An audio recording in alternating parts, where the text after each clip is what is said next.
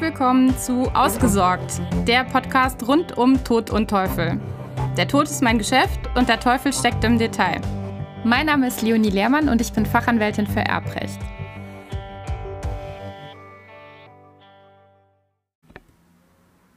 Welche Wirkungen bringt eine Scheidung eigentlich für das Erbrecht mit sich?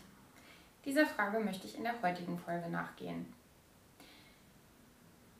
Bei der gesetzlichen Erbfolge ist es klar. Der Ehegatte verliert sein Erbrecht, wenn zur Zeit des Todes des Erblassers die Voraussetzungen für die Scheidung der Ehe gegeben waren, wenn der Erblasser die Scheidung beantragt hat oder ihr zugestimmt hatte.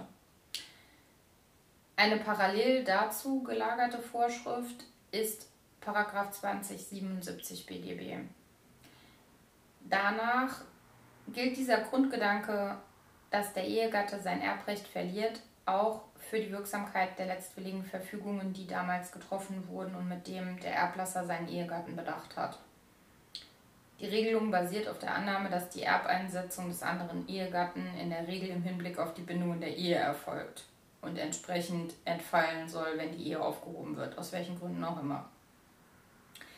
Natürlich trägt sie auch dem Umstand Rechnung, dass normalerweise kein Mensch bei Abfassung einer letztwilligen Verfügung darüber nachdenkt, was passieren soll, wenn die Ehe aufgelöst wird und ob dann dieses Testament noch wirksam sein soll oder nicht. Damit es nicht dem Zufall überlassen bleibt, ob man dann irgendwie daran gedacht hat, das Testament noch zu ändern, zu widerrufen, wie auch immer, setzt einfach das Gesetz voraus, dass normalerweise ein entsprechender Wille gegeben ist, dass die letztwillige Verfügung eben keinen Bestand mehr haben soll. Seit der Einführung der Ehe für alle gilt die Vorschrift im Übrigen auch für gleich, die gleichgeschlechtliche Ehe. Für gleichgeschlechtliche eingetragene Lebenspartnerschaften, die es auch vor dem Inkrafttreten der Ehe für alle gab, enthält das Lebenspartnerschaftsgesetz eine entsprechende Vorschrift.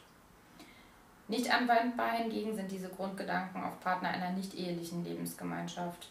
Also wenn jemand einen nicht ehelichen Lebenspartner in einer letztwilligen Verfügung einsetzt, ist bei einer Trennung nicht automatisch zu unterstellen, dass damit die betreffende Verfügung wirksam, unwirksam ist. Wofür sie aber auch gilt, äh, oder dieser Grundgedanke gilt, ist für letztwillige Verfügungen, durch die der Erblasser seinen Verlobten bedacht hat. Wenn das Verlöbnis vor dem Tod des Erblassers aufgelöst worden ist, findet wieder die besagte Vorschrift Anwendung und die letztwillige Verfügung ist unwirksam. Bei all dem ist stets zu berücksichtigen, dass es sich bei dieser Vorschrift des Paragraphen 2077 BGB um eine reine Auslegungsregel handelt für die Auswirkungen der Auflösung der Ehe bzw. eines Verlöbnisses etc. Das bedeutet aber auch, dass in Einzelfällen, wenn besondere Umstände vorliegen, ein abweichender Wille des Erblassers bejaht werden kann.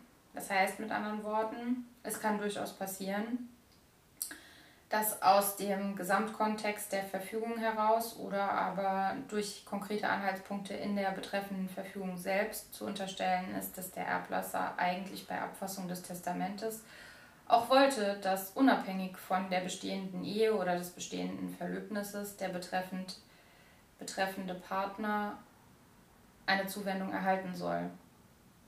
Ist das gegeben, liegen dafür Anhaltspunkte vor, kann durchaus eben auch die Wirksamkeit der betreffenden Verfügung bestätigt bleiben und erhalten bleiben. Generell aber geht der Gesetzgeber eben davon aus, dass jemand, der einen Ehegatten oder einen Verlobten letztwillig bedenkt, ihn regelmäßig in seiner Eigenschaft als Ehegatte oder Verlobter bedenkt. Und dementsprechend liegt erstmal die Vermutung nahe, dass dann die betreffende Verfügung unwirksam ist, wenn das entfallen ist. Wie gesagt, wenn anzunehmen ist, dass der Erblasser auch für den Fall der Auflösung der Ehe oder des Verlöbnisses die betreffende Verfügung getroffen hätte in gleicher Weise, bleibt sie allerdings bestehen. Es kommt mit anderen Worten immer auf den wirklichen Willen des Erblassers im Zeitpunkt der Testamentserrichtung an.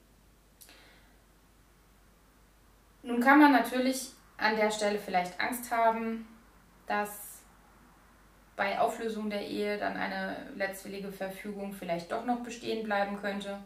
Es sei aber an der Stelle gesagt, dass das die absolute Ausnahme ist. Der Regelfall wird tatsächlich sein, dass unterstellt wird, dass die betreffenden Verfügungen unwirksam sind. So viel von mir für heute zu den Wirkungen der Auflösung der Ehe bzw. des Verlöbnisses. Ich hoffe, es hat dir weitergeholfen. Wenn das der Fall ist, würde ich mich wie immer über eine 5-Sterne-Bewertung bei iTunes freuen. Und natürlich sag weiter, dass es diesen Podcast gibt, damit auch andere die Möglichkeit haben, hiervon zu profitieren und gegebenenfalls ihre persönlichen Anliegen und Probleme im Erbrecht geregelt zu bekommen, ohne erst zum Anwalt laufen zu müssen. Danke fürs Zuhören. Ich hoffe, du bist beim nächsten Mal wieder mit dabei.